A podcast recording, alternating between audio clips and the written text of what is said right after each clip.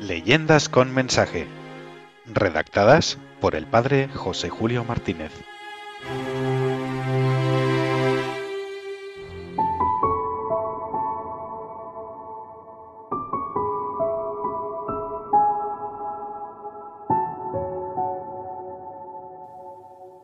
Antes de cantar el gallo.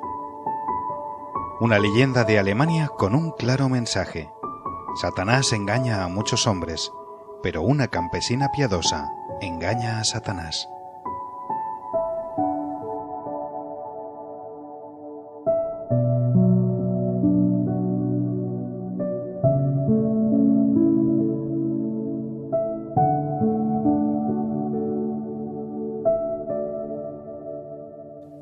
Había una vez un labrador, a quien llamaremos Adolfo, que vivía a las afueras de la gran ciudad de Gese. Su esposa, Gertrudis, trabajaba en los quehaceres domésticos, mientras él araba las tierras. Un día, el labrador dijo a su mujer, Qué miserable es nuestra vida en esta pobre casa, trabajando todo el día. Iré a la ciudad, por si encuentro algún antiguo amigo o pariente que quiera prestarme dinero para construir una granja en la cual podremos vivir mejor y preparar un porvenir para los hijos que Dios quiera darnos. Me parece muy bien, Adolfo. No tardes mucho en tu viaje. Espero que para cuando vuelvas ya habrá nacido nuestro primer hijo. Será el mejor tesoro de nuestra granja. Dios te oiga, Gertrudis. Y se marchó el labrador. Por el camino no cesaba de pensar en su proyecto de construir una granja nueva, aunque le parecía muy difícil de realizar con toda la prontitud que él quisiera. Y sus temores se veían realizados día tras día. Recorrió muchas calles de la ciudad y subió a muchas casas, llamó a muchas puertas. Todos le respondían lo mismo. Los tiempos son malos, lo siento mucho, Adolfo, pero no puedo prestarte ningún marco regresaba a su humilde hogar con la pena reflejada en el rostro, cuando se le hizo encontradizo un anciano de aspecto siniestro que le dijo Cese tu angustia, labrador. Si quieres, estará terminada tu granja nueva esta misma noche, antes de que cante el gallo al amanecer. ¿Puede ser eso posible? ¿No me engañas, buen anciano? Yo no sé qué es eso de engañar. Te repito que puedes tener la granja antes de que cante el gallo al amanecer.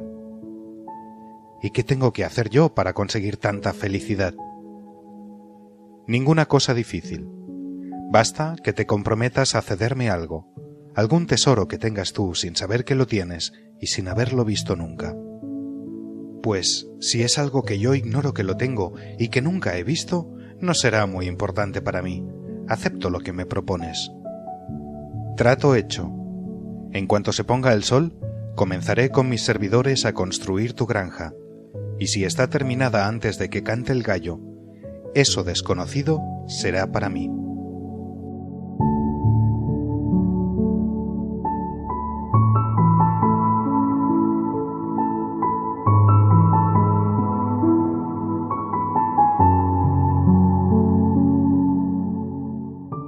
Y el anciano marchó veloz, frotándose las manos de contento.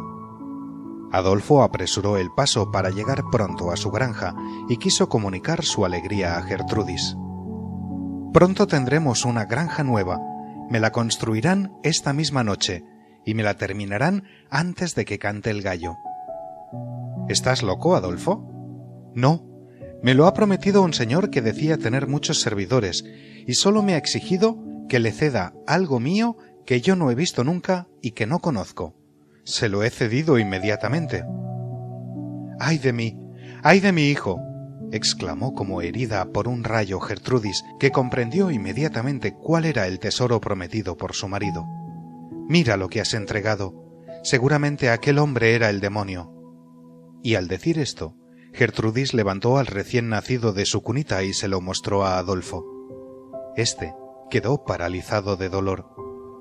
Tenía ante sus ojos un hermoso niño, su primogénito tan deseado, y ahora lo había entregado al diablo.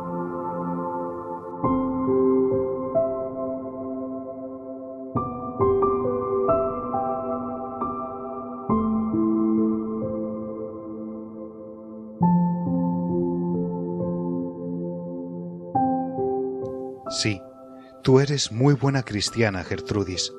Tú has conocido bien quién era aquel hombre extraño. Era Satanás disfrazado. Y yo, desventurado de mí, me comprometí a entregarle nuestro hijo, nuestro tesoro. ¿Cómo lo podremos salvar?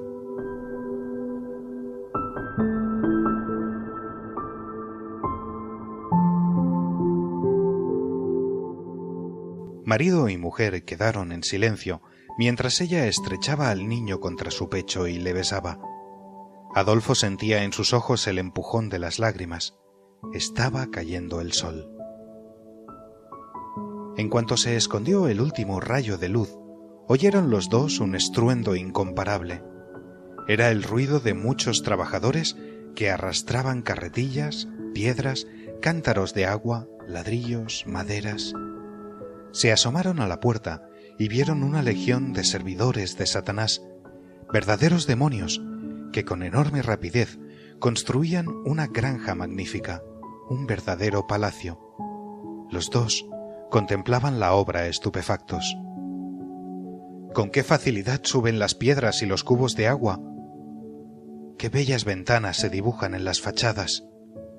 Las paredes son resistentes como las de un castillo, y ni siquiera se han olvidado de poner la cuadra para los bueyes de labor. Pero ya están poniendo el tejado. Todo quedará concluido antes de que cante el gallo y habremos perdido nuestro tesoro.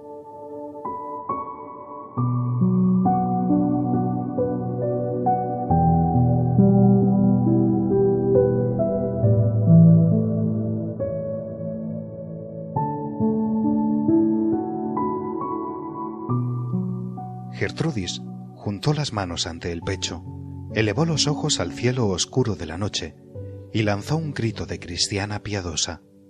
Dios mío, ten compasión de mi hijo. Virgen María, salva a mi hijo. Adolfo repetía la oración en silencio, pues ya no tenía palabras para sus labios. De pronto, vio que llegaba a reclamar el tesoro prometido aquel que se le había acercado en el camino como un anciano nunca visto hasta entonces. Adolfo, Adolfo, mira quién viene allí. Seguro que es el demonio y viene a llevarse a nuestro hijo. Nada podemos contra él. Su poder es horrible. Basta ver la casa que están haciendo sus servidores. El maldito se acercaba y vieron sus dientes en una sonrisa verdaderamente satánica. Ya solo faltan dos tejas para que todo esté terminado, les gritó riendo. Y aún falta mucho tiempo para que canten los gallos.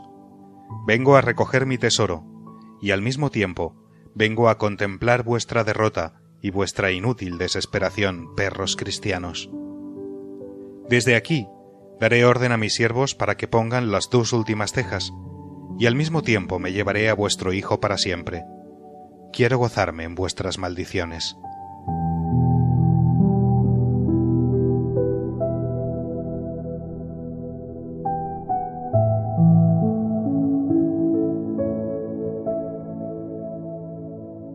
Gertrudis, como iluminada por una idea sobrenatural, dio unos pasos hacia la puerta de salida. El demonio le gritó Es inútil que pretendas coger a tu hijo y estrecharlo contra tu corazón. Te lo arrancaré aunque te hundas en el fondo del mar o en las cuevas de las montañas. Pero Gertrudis no se acercó a la cuna de su hijo ni pidió misericordia al maldito. Salió fuera de la casa, se escondió un poco, puso las dos manos ante la boca, y como lo había hecho muchas veces jugando con las niñas del barrio, cantó con su voz atiplada un potentísimo kikiriki. Imitó también el canto del gallo, que todos los gallos de la vecindad se despertaron de repente y comenzaron sus kikirikis, pensando tal vez cada uno que aquella noche el sol venía más deprisa que las otras.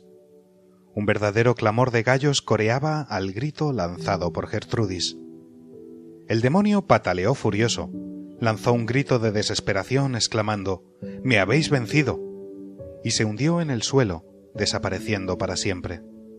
Todos los servidores que estaban construyendo la granja y que aguardaban la orden de poner las dos últimas tejas desaparecieron también con gritos de desesperación. Los gallos cesaron de cantar y volvieron a dormir un poquito más. Cuando amaneció el nuevo día, las luces del sol iluminaron al mismo tiempo la hermosísima granja recién terminada, las lágrimas de alegría en los ojos de Gertrudis y Adolfo, y la dulce sonrisa en los labios del niño que dormía en su cunita. Los afortunados labradores se trasladaron a la casa nueva, y allí vivieron muy felices con su hijo y con los demás niños que el Señor les fue concediendo.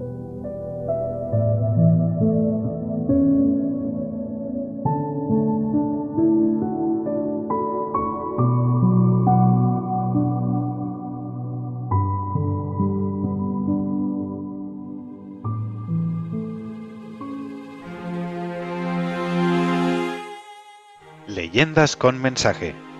Redactadas por el padre José Julio Martínez.